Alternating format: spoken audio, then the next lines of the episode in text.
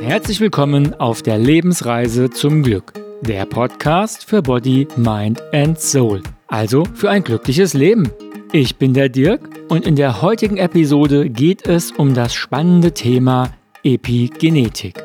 Und die wenigsten können mit diesem Begriff etwas anfangen. Und ich finde, das muss sich ändern. Denn wir haben die Macht, unsere Genfunktionen zu verändern und das ist wirklich sensationell. Komm also mit auf unsere heutige Reise und lass dich ebenfalls von den Möglichkeiten der Epigenetik faszinieren.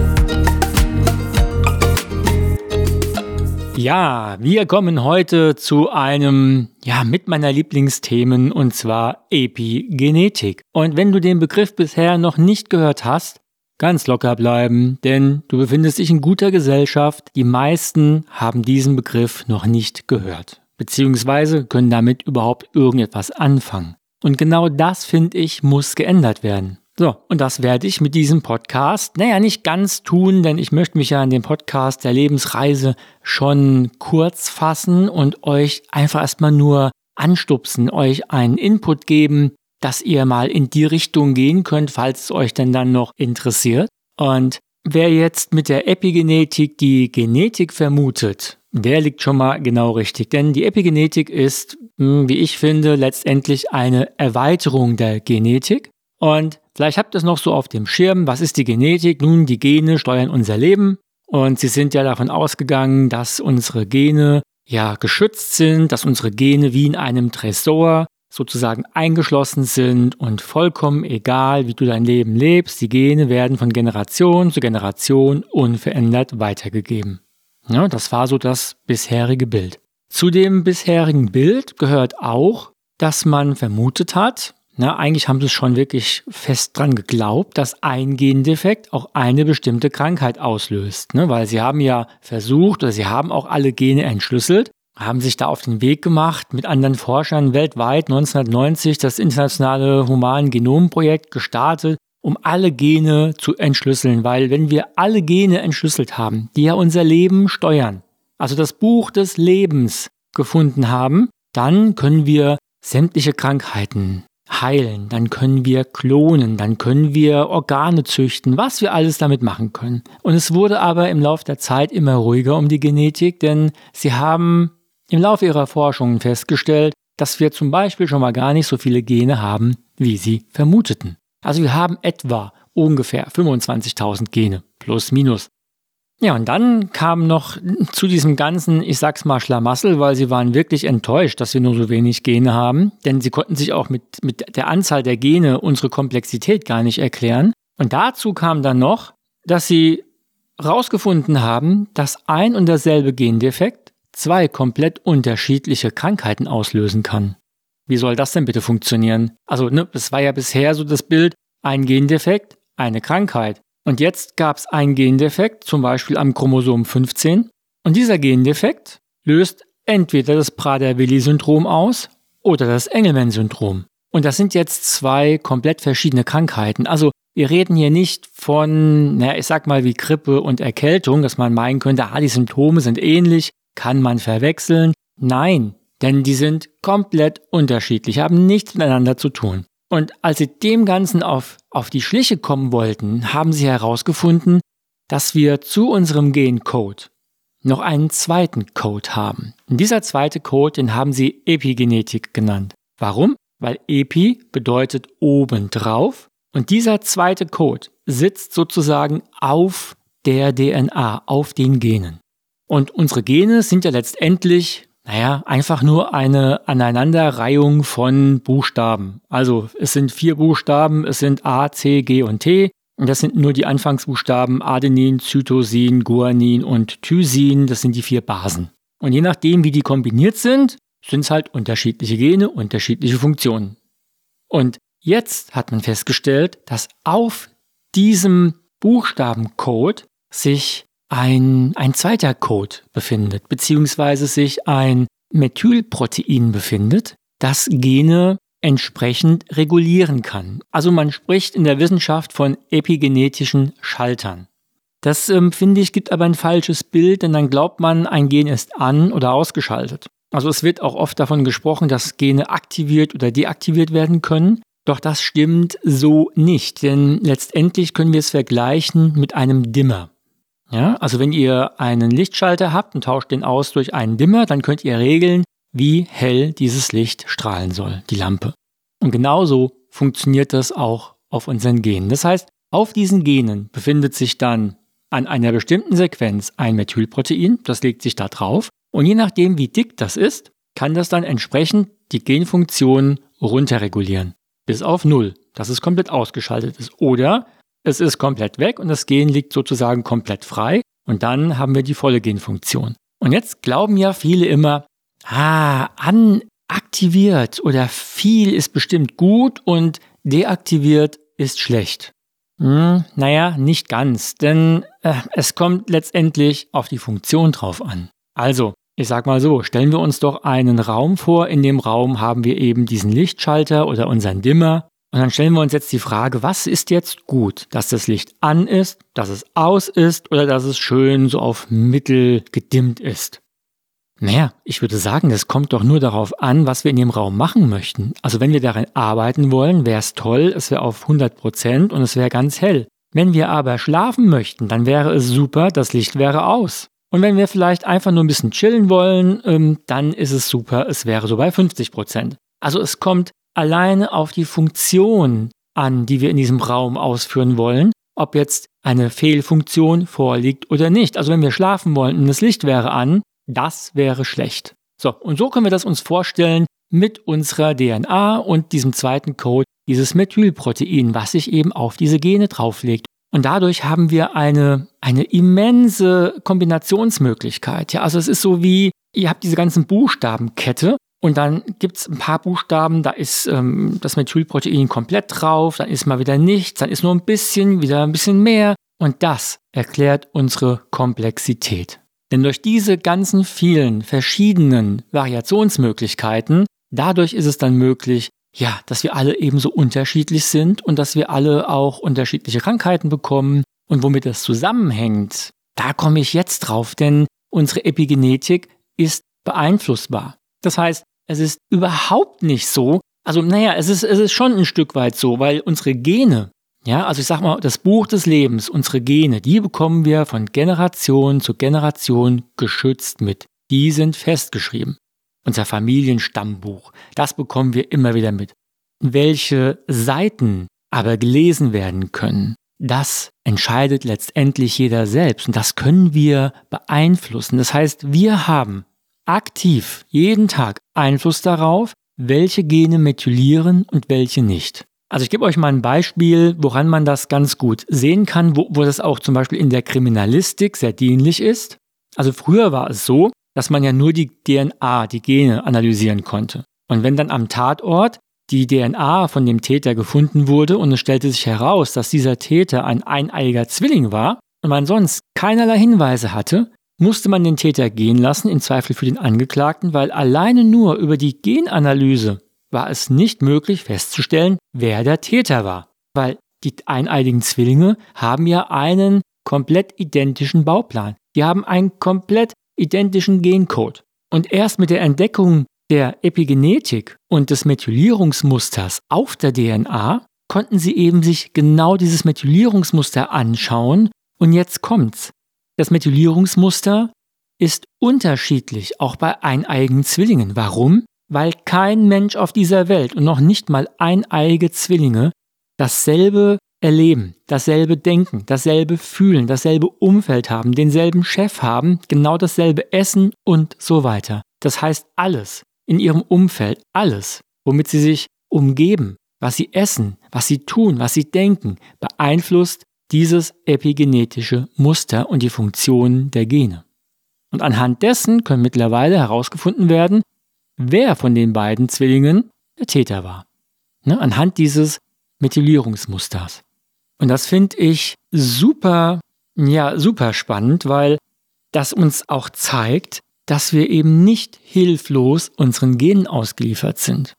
Allerdings zeigt uns das auch, dass wir eventuell irgendwelche, ja, Informationen mitbekommen haben aus von unseren Eltern, von unseren Großeltern, mit denen wir vielleicht zu tun haben, also vielleicht eine Angststörung haben oder irgendetwas anderes, was wir uns erstmal nicht erklären können, weil wir sagen, hm, ich habe jetzt mal bewusst in diesem Leben nichts Dramatisches erlebt.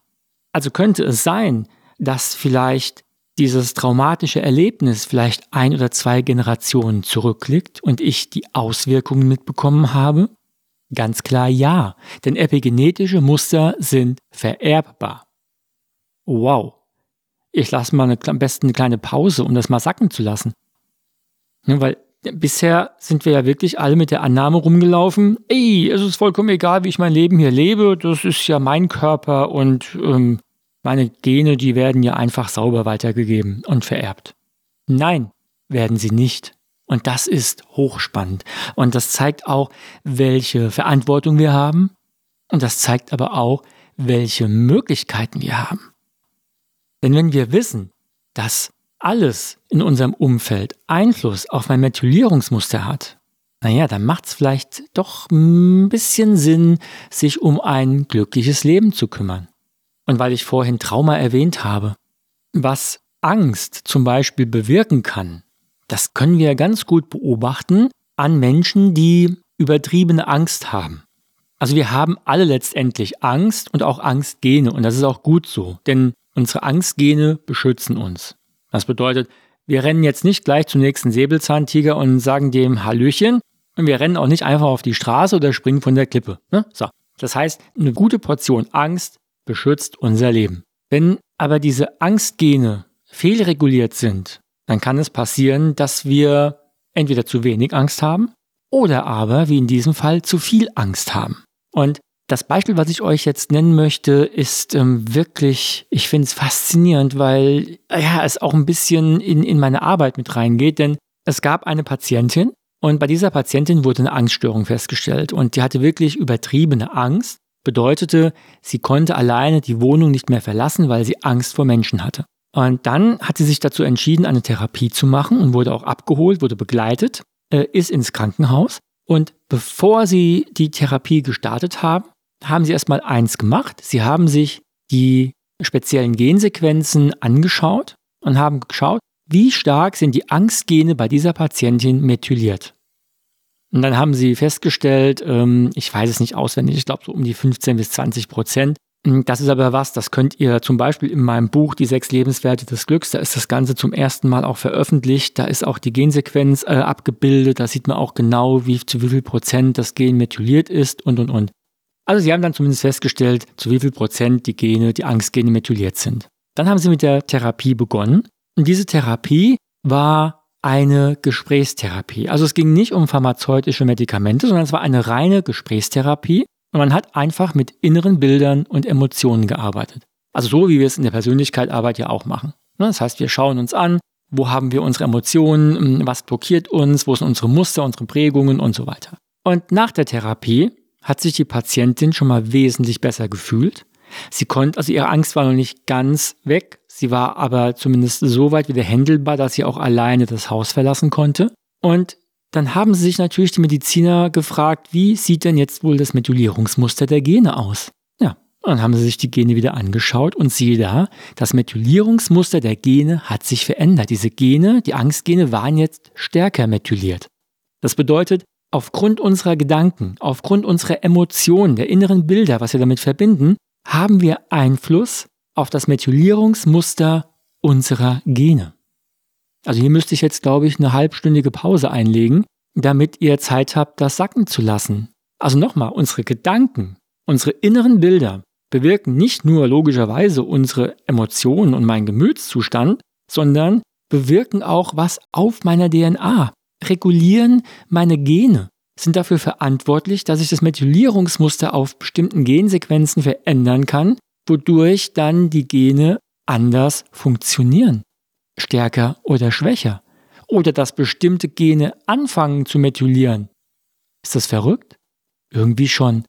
Aber das zeigt auch, wie mächtig unsere Gedanken und unsere inneren Bilder sind, unsere Ängste und alles, was in uns sich befindet, hat Auswirkungen. Aber auch alles, was außerhalb sich von uns befindet, hat Auswirkungen. Also sei es jetzt die Ernährung, sei es mein Umfeld, sei es der Arbeitsplatz, ähm, die Familie, alles.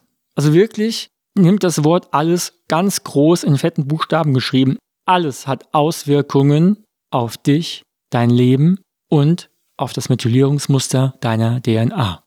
Und ihr braucht jetzt keine Bedenken haben, dass jeder flüchtige Gedanke sofort etwas bei euren Genen verändert. Nein. Also, wir reden ja hier nicht von flüchtigen Gedanken, die wir alle natürlich täglich haben, sondern wir reden von immer wiederkehrenden Gedanken und von immer wiederkehrenden Emotionen. Also es gehört ein bisschen mehr dazu, als jetzt nur mal ein flüchtiger Gedanke.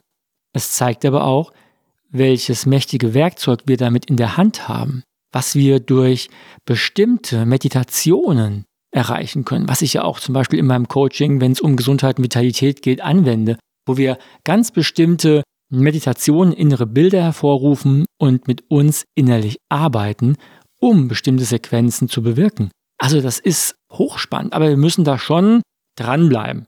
Also von dem her die gute Nachricht ist, es passiert nicht sofort von jetzt auf gleich, obwohl es könnte für den einen oder anderen jetzt auch eine schlechte Nachricht sein, denn wir wünschen uns ja am liebsten, dass alles mit einer Pille oder mit einem Schnipp funktioniert. Hm, das ist in dem Fall aber nicht so und das ist auch gut so. Das heißt, wir müssen da schon ein bisschen was in Bewegung setzen, um was auch langfristig zu verändern. Ja, und es geht ja auch hier nicht um eine kurzfristige Veränderung, um nachher wieder in alte Muster reinzufallen, sondern wir wollen ja langfristig was verändern. Hm, und apropos Muster. Ich bin mir sicher, ihr kennt den Begriff Muster und Prägungen aus der Persönlichkeitsarbeit. Ja, ja du, äh, hören wir ja ganz oft. Ne? Du hast da Muster, du hast Prägungen und, und, und. Und wenn wir uns jetzt das in Verbindung mit der Epigenetik anschauen, hey, dann haben wir wirklich Muster und Prägungen in uns, denn wir haben ein Muster und eine Prägung auf unserer DNA. Wir sind also wirklich geprägt. Wow, oder? Und wenn man sich jetzt fragt, okay, warum macht die Natur das eigentlich? Also warum verändert das Umfeld meine Gene? Naja, letztendlich müssen wir mal überlegen, was will die Natur mit uns was wollen wir eigentlich? Wir wollen überleben. Und wo müssen wir überleben? Genau, in dem Umfeld, in dem wir leben. Und deswegen macht es Sinn, wenn wir uns an dieses Umfeld anpassen und wenn das Umfeld Auswirkungen auf uns hat. Eigentlich ganz logisch. Und da wird aber noch was logisch draus. Wenn wir den Gedanken mal weiter spinnen, dann ist es ja auch ganz klar, dass wir epigenetische Muster vererben, damit wir eben die ungeborenen Kinder schon mal vorbereiten auf das Umfeld, in dem sie später leben werden. Das heißt, wir geben denen schon von Anfang an gleich die ganzen Informationen mit, damit sie sich in dem Umfeld zurechtfinden. Und deswegen ist es so immens wichtig, dass gerade Schwangere sich des Themas bewusst sind. Und deswegen werde ich auch gerade den Bereich Epigenetik und Schwangerschaft oder Kinderwunsch oder auch die ersten Lebensjahre von Kindern ganz separat mal bearbeiten. Also da bin ich nicht nur gerade an einem Podcast auch dran, sondern logischerweise auch an einem kleinen Workshop, weil das so immens wichtig ist und wir den Kindern damit so viel Gutes mitgeben können. Wir können da wirklich Dinge verändern. Und an alle Männer, die da draußen jetzt zuhören und sagen, ha, bin ich ja fein raus. Nein, überhaupt nicht. Denn sie haben mittlerweile auch festgestellt, dass es ganz entscheidend ist, wie der Mann vorher gelebt hat. Weil die ganzen Informationen werden über die Spermien ja mit übertragen. Das heißt, es macht einen Unterschied, ob der Mann sich gut ernährt, ob er nicht raucht, ähm, wenig trinkt, also Alkohol, ähm, sich gesund bzw. bewegt und so weiter. Das heißt, wie das Leben vorher, so wird, so wird geprägt. Und diese Prägungen, die gehen bei der Zeugung mit über. Und auch das macht ja Sinn.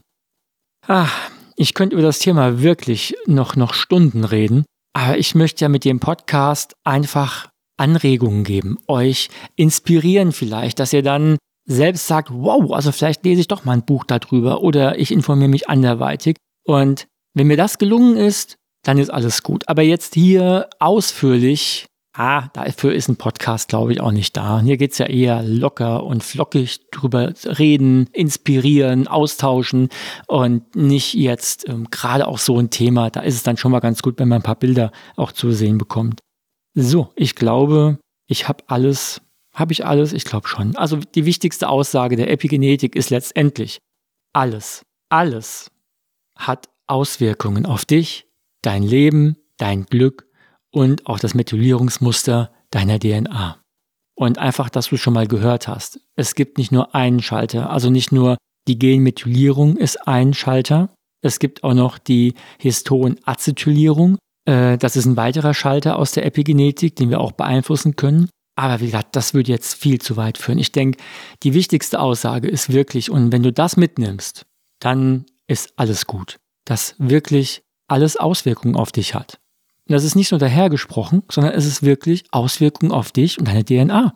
Wenn du dich lange etwas aussetzt, wenn du immer wieder in den gleichen Job gehst, den du innerlich ablehnst, dich dort nicht wohlfühlst, dich, du dort vielleicht auch nicht gut behandelt wirst, dann hat das nicht nur Auswirkungen auf dein Gemüt, auf deinen Zustand, auf deinen seelischen Zustand, dann hat das auch Auswirkungen auf dein Methylierungsmuster und das hat Auswirkungen auf deine Nachkommen.